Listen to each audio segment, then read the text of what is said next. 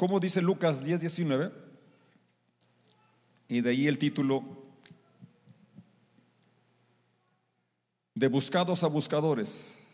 Dígalo conmigo, de buscados a buscadores. Fuimos buscados y Él nos encontró. Y dice este versículo de Lucas 10, 19, que Jesucristo, si lo proyecta para juntos leerlo mejor,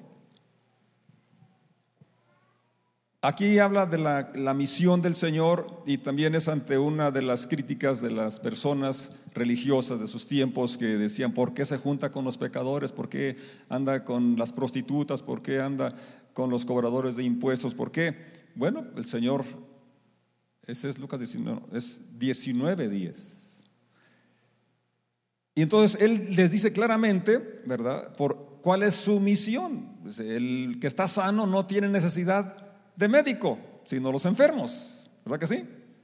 Pues el Hijo del Hombre vino a buscar y a salvar a los que están perdidos. Léalo conmigo. Pues el Hijo del Hombre vino a buscar y a salvar los que están perdidos. Padre, te damos gracias por esta lectura de tu palabra. Gracias por tu presencia. Gracias porque tú estás en este lugar y sigues buscando lo que se había perdido. Gracias, Señor, que me encontraste a mí. Gracias que hoy estás aquí, Señor, también encontrándote con cada uno de los presentes. Te damos la honra y la gloria. Amén.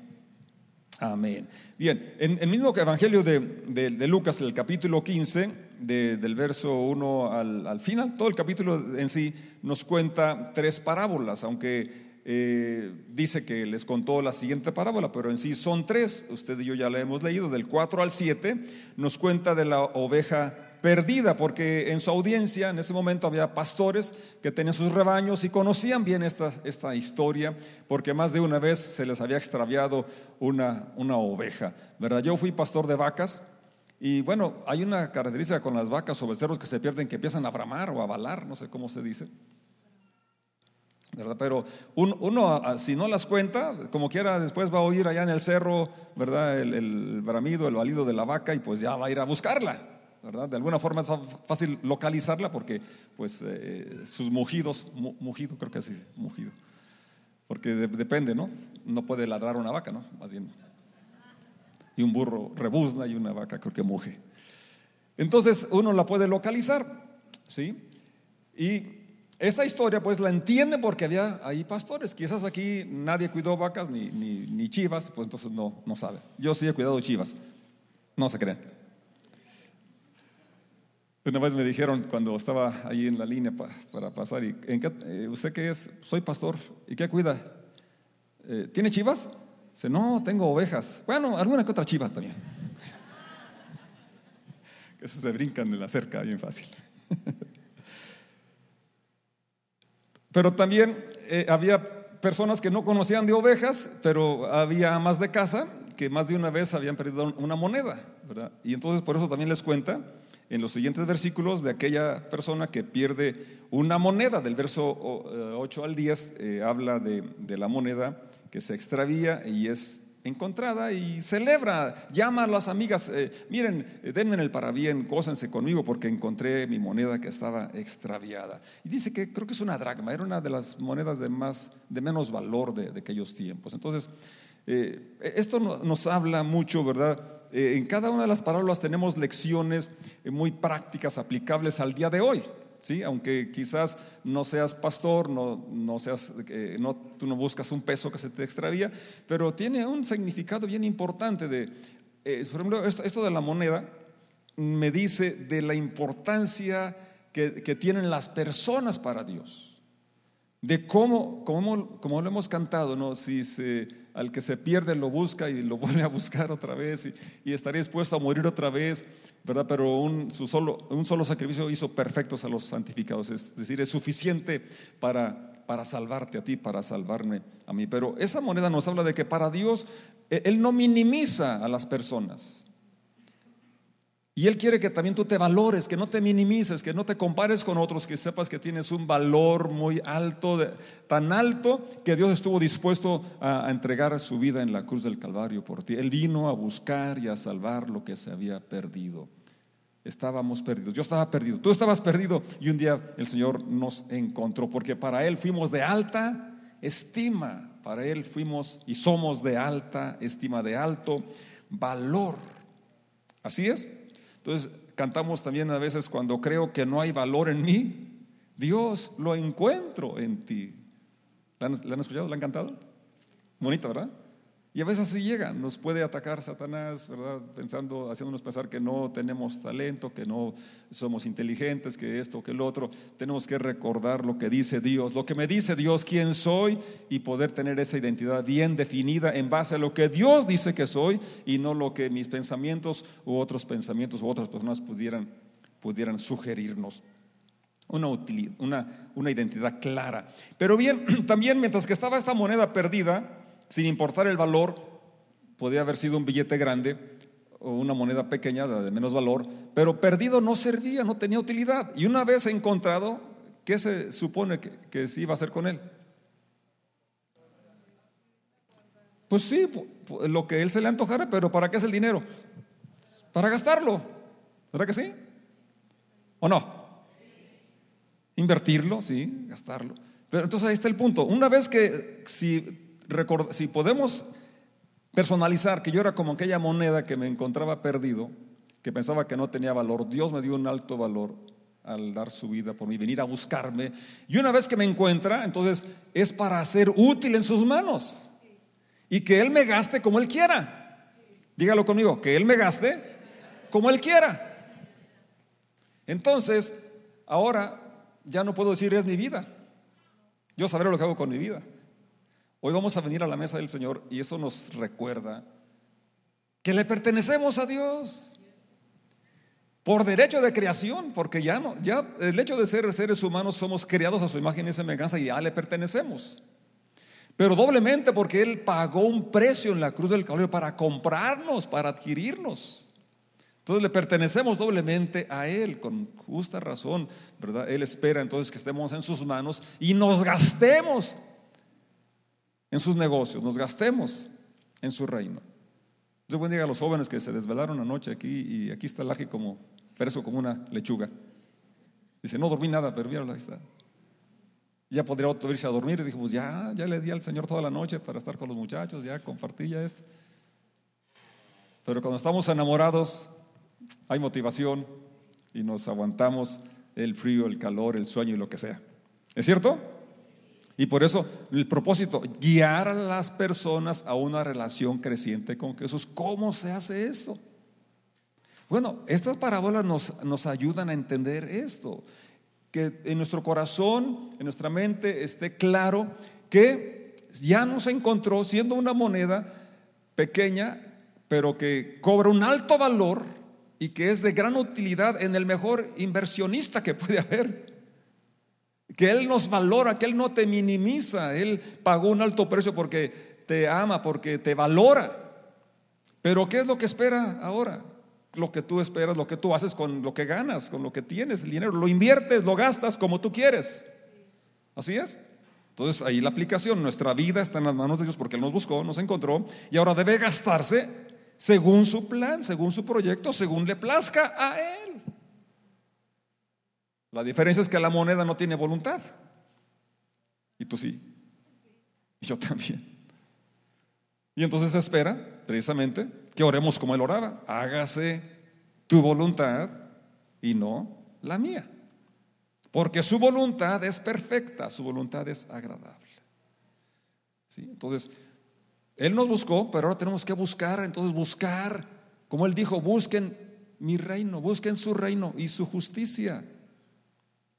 Él nos encontró, Él es el buscado, yo era el buscado, pero ahora yo debo ser el buscador, que debo de buscar cómo complacerle, cómo gastar mi tiempo, mi, vida, mis talentos en su reino, en extender su reino, en extender su evangelio, en darlo a conocer.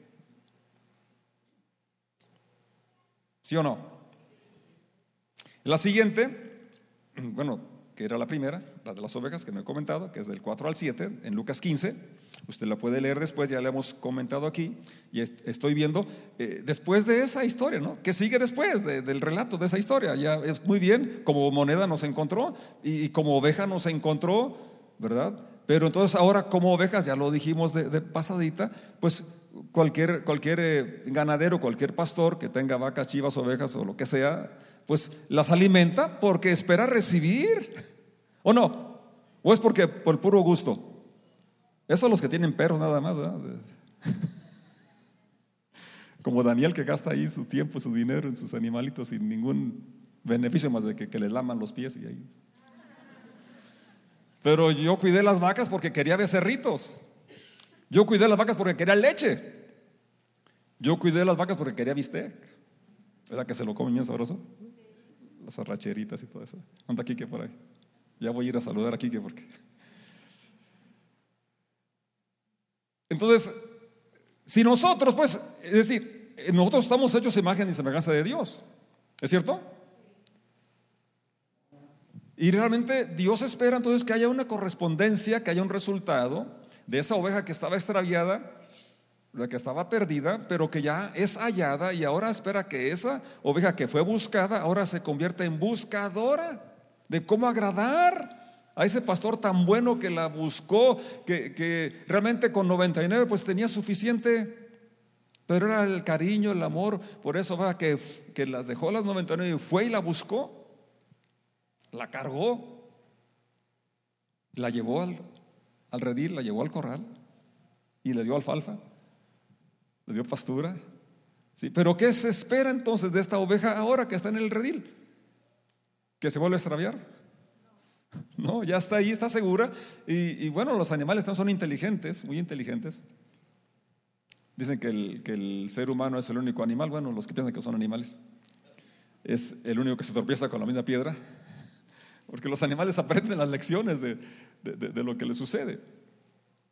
Entonces esta oveja no quería salirse del, no quería apartarse, no quería separarse del rebaño, quería estar atenta ahí eh, cerca del pastor, cerca de las demás ovejas. Pero el pastor que espera, pues lo mismo que esperamos cualquiera que, quería ganado, esperaba, ya, ya lo dije, que diera ovejas, es decir, hijos espirituales, en nuestro caso, que diera lana, así es. A ese no les gustó. El otro día tomamos un tema y que era la, eh, la 40 días de generosidad. Y, les pregunté a los líderes, ¿y, qué, ¿y cómo ven a la gente? No, pues luego le preguntaron que qué, que el pastor quiere más dinero o qué. Y como Pablo dijo, es que busco fruto, no busco su dinero, busco fruto. Sí, porque eh, los diezmos y ofrendan, ofrendas hablan de dónde está su corazón. Y por eso usted va a encontrar en la Biblia que habla mucho del dinero, porque de cómo administra el dinero habla dónde está el corazón. ¿Sí? Y por eso a uno lo, mandó a que vendiera todo y lo diera a los pobres porque su corazón estaba en el dinero.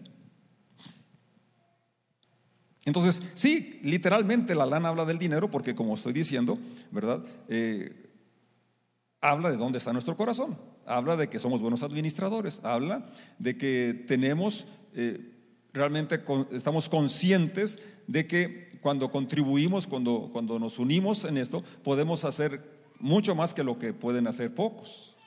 Y este, en, este, punto, ¿verdad? Hay muchas personas que, como miembros de casa de oración, ¿verdad? No han dado este paso de fe. Pero realmente, Dios espera que seamos buenos administradores y se vea reflejado en la administración de nuestras finanzas, de nuestros recursos. Pero yo creo que la más importante es la de la reproducción, de poder tener hijos espirituales. No hay eh, nada que, pueda compararse al gozo, a la alegría de que tú guíes a una persona a Cristo y la veas desarrollar en su vida en el Señor. Eso te va a traer realmente una satisfacción muy grande y no tienes por qué privártela. Y luego entonces el, tercer, tercer parábola viene, la de el hijo perdido, porque el verso 13 de ese mismo capítulo 15 de Lucas dice que juntándolo todo, eh, se fue y vivió perdidamente. Entonces, eh, es el hijo perdido. Como tú y yo estuvimos en un tiempo perdidos. ¿Qué cosas, no? Perdidos. Pensando que estábamos bien. Y a veces estamos engañados, eh, eh, estamos convencidos de que mi conducta, mi proceder está bien. Este, este curso que les comento de las siete reglas para vivir en pareja ha sido muy, muy confrontador, eh, un reto para mí, la verdad, porque es de conocerse a uno mismo y conocer a su cónyuge. Cuando pedimos a, mi papá fueron a pedir a, mi novia, ya después estaba platicando ahí con mi suegro, dice, no sé si fue antes o después, pero me dice, eh, ¿cuánto tiempo tienen de novios? No, pues seis meses, pero ya tenemos tres años de amigos. No, entonces ya la conoces. Y luego recapacita y dice, fíjate que no, yo tengo 40 años de casado y todavía no conozco a tu suegra. Pues no, porque si no se da el tiempo de dialogar, si no abre con honestidad su corazón acerca de sus esperanzas, sus temores, sus frustraciones, pues nunca se van a conocer. Pero entonces, esto es confrontador porque a mí me, hizo ver la realidad en cuanto a como esposo, cómo había fallado tan feo y yo pensando que era un excelente esposo.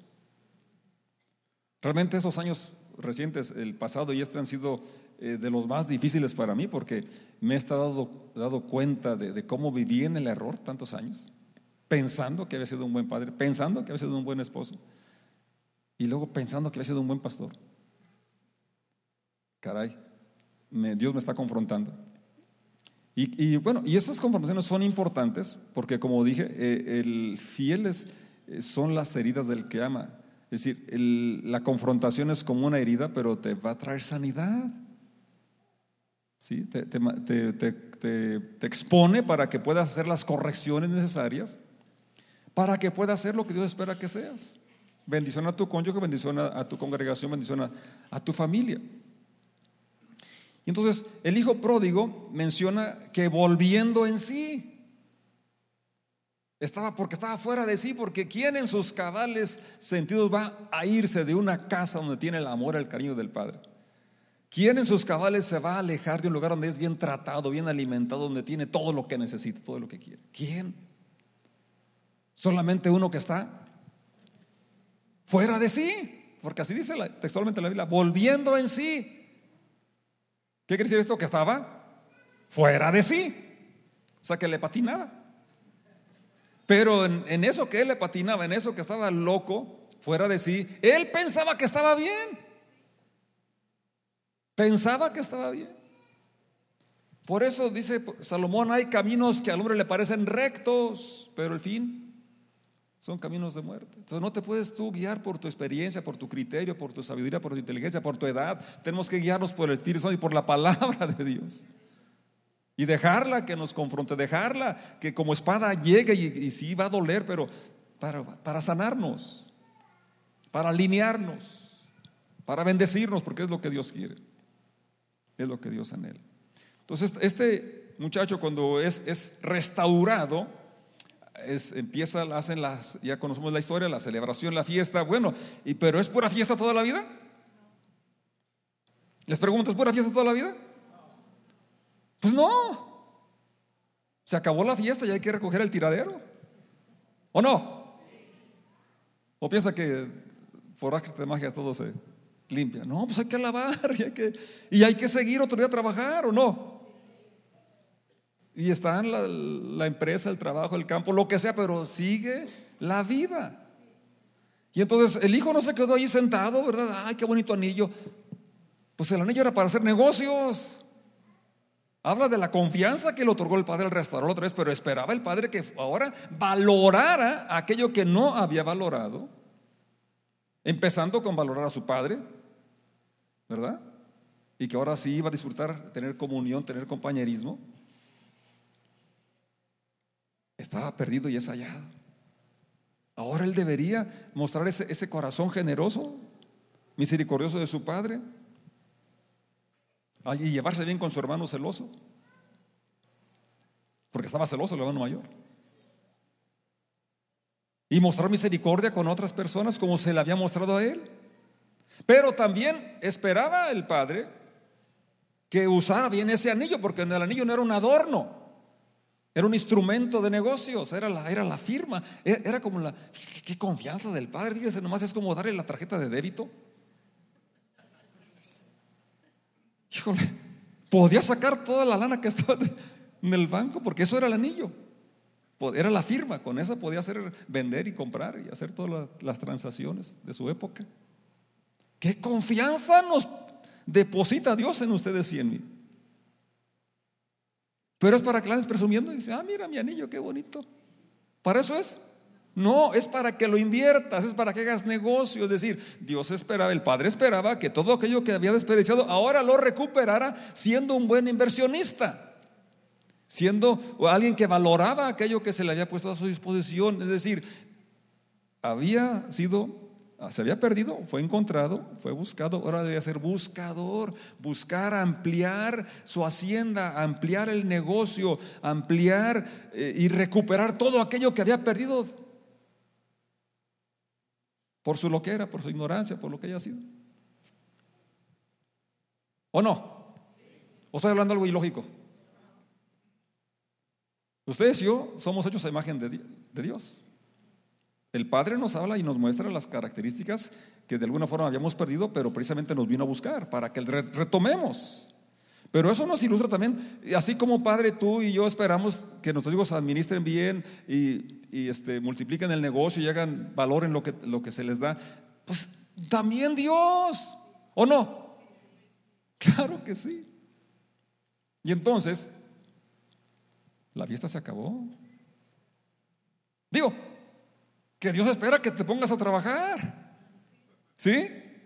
Ciertamente dice la Biblia que el justo tiene un convite continuo porque seguimos celebrando que estamos con el Padre, pero bueno, ahora el Señor espera que tú ya fuiste encontrado, ahora seas el buscador de su voluntad, busque sus propósitos, busque sus intereses y que en el, en el área o como lo mejor que tú entiendas, ya como moneda, ya como oveja o ya como hijo, pero que entonces ahora ya pasamos y ahora qué?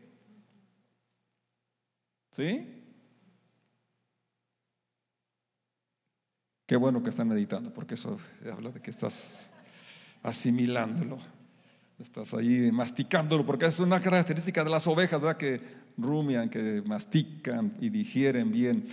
Jeremías 29, 13 es una promesa de Dios, dice que si lo buscas, lo vas a encontrar. Me buscarán y me hallarán porque me buscarán de todo corazón. Es una promesa dada me buscarán y me hallarán porque me buscarán de todo, de todo su corazón. Ese mismo pasaje, si leemos unos versículos antes, por ejemplo el 10, fíjate todo lo que habla el Señor de, de nosotros o las promesas que nos ofrece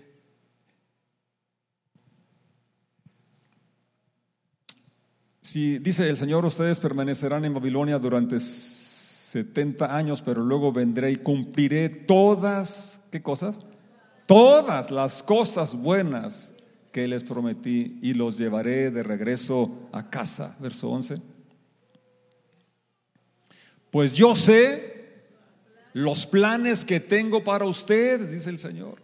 Son planes para lo bueno y no para lo malo, para darles un futuro y una esperanza. Verso 12. En esos días, cuando oren, los escucharé. Qué precioso, ¿verdad? Y el siguiente una vez más.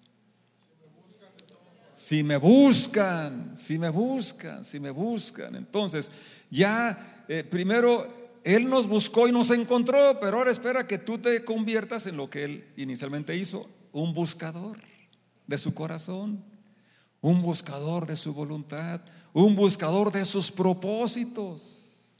¿Cómo vamos a conocer eso? Leyendo los evangelios. Ahí vas a ver en qué se centró Jesucristo, qué hacía, qué hizo, qué enseñó. No solamente lo que nos dice así directamente, sino cómo desarrolló, cómo vivió él su vida. Y eso vamos a, a poder entender qué hacía. Ahora, David en el Salmo 105, verso verso 4 nos habla de buscar su rostro. y esto habla de una distinción entre buscar sus manos y buscar su rostro. Cuando decimos de buscar las manos es que buscamos que haga cosas por nosotros. Yo te invito a que grabes tus, tus oraciones, por lo menos algunas, y veamos cómo la mayor parte de nuestras oraciones es estamos pidiendo cosas para nosotros. Sana a mi papá, sana a mi, sana a mi mamá, ayuda a mi tío, eh, que se mueran las plagas, que mandes la lluvia, que mi hijo, que mi hija. Es decir, son cosas casi que yo, que yo quiero, que yo necesito. Y cuando habla de buscar su rostro, habla de buscar su presencia, su, su intimidad, una relación más estrecha de su presencia. El Señor fue muy claro cuando dijo, buscad su reino y su justicia. ¿Sí nos ayuda un poco más a entender qué es lo que espera que busquemos? Ajá.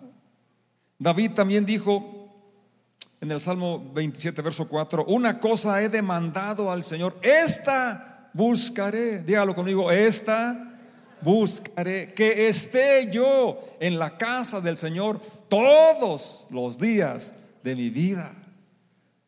Bueno, pues yo espero que esté por lo menos cada día que se comprometa a estar.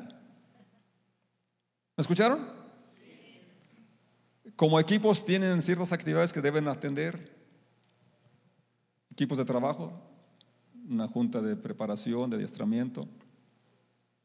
Como iglesia, pues tenemos los días de hoy, ¿verdad? Las días, me da alegría verlos, a unos, a unos que tenía días, varios días que no los miraba. Recuerde que el domingo es el día del Señor. Y tenemos una cita aquí, usted y yo, con Él y unos con otros.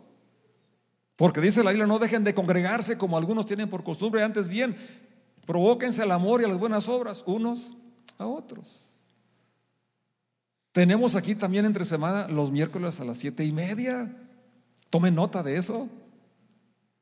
Tenemos los sábados, cada primer sábado del mes, por años ya un tiempo de oración como iglesia. Anótelo, tome nota. Su teléfono inteligente le puede recordar que es primer sábado del mes. ¿Me estoy explicando? Esta buscaré. David es uno de los hombres que Dios más usó, que Dios más derramó gracias sobre él. Fue de los reyes realmente que tuvo más victorias que ninguno, que extendió el reino de Israel más que conquistó lo que no habían conquistado, eh, un hombre a quien Dios mostró su favor y le hizo promesas grandiosas, pero una cosa eh, es cierta, este hombre, aún antes de, que eh, fuera rey, era un buscador de Dios. Y usted lo ve en los salmos que escribe, muchos los escribió antes de ser rey, allá cuando era pastor de ovejas, como el Salmo 23. Si proyectan ese salmo que estoy citando, ¿es el que dije? 27.4. Porque yo quisiera que, pudiéramos eh, entender cómo hay cosas que están a nuestra disposición y no las estamos tomando porque no hay esa búsqueda en nosotros. ¿sí? No hay esa iniciativa y, esa, y, tomar eh, con una seriedad las cosas de Dios y, el asunto de que, que trae para el desarrollo de mi vida y de otros también. Sí, porque mi, proceder, mi caminar va a inspirar o desalentar a otros. Acuérdense, nuestro propósito como iglesia es guiar a otros a una relación creciente con Jesús. ¿Lo estoy logrando? Porque si yo no lo logro, yo no puedo guiarlos. Fíjate cómo es guiarlos. No es empujarlos ni mandarlos, es que yo voy delante. ¿Va conmigo?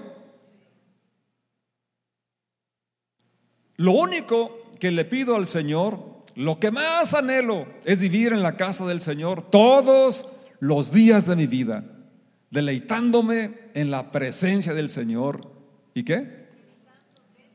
Y meditando dentro de su templo. Qué, qué, precioso tiempo en la alabanza, ¿no es cierto?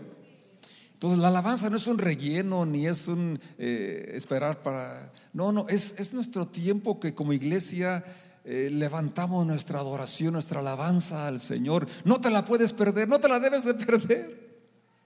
Porque es, cuando ofrecemos, ¿verdad? Con, nuestra expresión lo que Él es para nosotros, lo que significa para nosotros. Muchas veces, y no todas, eh, eh, vengo cansado físicamente o, de alguna forma este, con problemas o cargas y empiezo a alabar a Dios y es, Así literalmente cómo se resbala, cómo se quita toda la ansiedad, las caras, las preocupaciones. Y, así literalmente el Señor renueva mis fuerzas. ¿Lo has experimentado alguna vez? Hay algo especial cuando cantamos como iglesia que como cantamos juntos. Yo canto casi todo el día. Y traigo mi reproductor y escucho la Biblia, escucho la masa. Pero cuando como iglesia lo hacemos, hay algo especial, hay algo especial, algo singular que no te lo puedes perder, no te lo tienes que perder. Por eso te animo a que llegues antes de la hora de iniciar. Ser puntual es llegar antes de la hora de inicio. ¿O no? ¿Verdad que sí? Y David, por eso David fue tan bendecido, porque él dice, una cosa he demandado al Señor, esta buscaré, dice, es lo que anhelo, ¿qué hay en tu corazón? ¿Qué anhelo? ¿Qué anhelas? Estar en su presencia todos los días, porque no se reduce nuestras reuniones. Esto es algo que tenemos el privilegio de disfrutar todos los días en todos los lugares. Pero atender a nuestras reuniones es importante, porque así inspiras a otros, animas a otros, te edificas a ti, cumples con lo que Dios espera que cumplamos. Amós capítulo 5, el profeta Amós, eh, aquí habla Dios, inspira al profeta Amós y dice que lo busquemos para que vivamos. O sea, la vida espiritual, la vida mm, incluso natural, fluye de esa conexión que tenemos con Dios. Y ya leímos en Jeremías, si lo buscamos, lo vamos a encontrar cuando le busquemos de todo corazón. Ahora bien, esto es lo que el Señor dice a la familia de Israel, vuelvan a buscarme y vivan, vivan, buscadme y viviréis, búsquenme y van a poder vivir. Y por último, Mateo 6:36, más buscad primeramente el reino de Dios y su justicia, y estas cosas os serán añadidas. Buscad primeramente el reino de Dios y su justicia. Es decir, no vas a descuidar lo demás, pero vas a tener en orden tus prioridades. No vas a descuidar tu familia, no vas a dejar de hacer tus celebraciones, pero hay algo que debe estar en primer lugar y es tu relación con Dios. Que no se interrumpa. para todo hay tiempo, dijo Salomón, pero entonces todo tiene un orden. Y tu, mismo, tu misma elección va a impactar a otras personas. Ah, caray, para él es importante reunirse el domingo, aunque tenemos una fiesta, pero para todo hay tiempo. Tenemos una celebración, sí. ¿Qué es el día que voy a descansar? Claro, pero no hay mejor descanso que adorarle y recibir un consejo, una inspiración de la palabra de Dios. Y luego hay tiempo para lo demás. Voy a invitar que estemos de pie.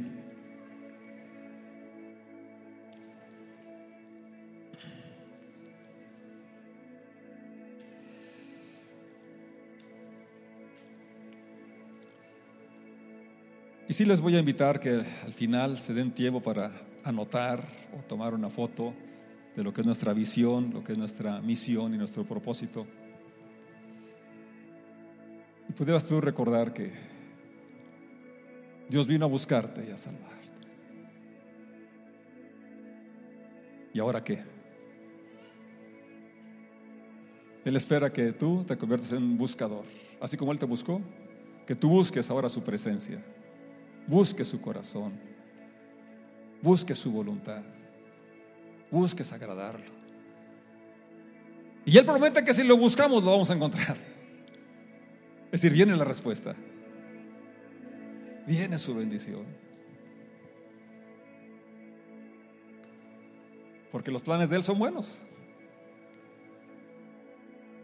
Él tiene más interés que tú en que tú seas una persona de éxito.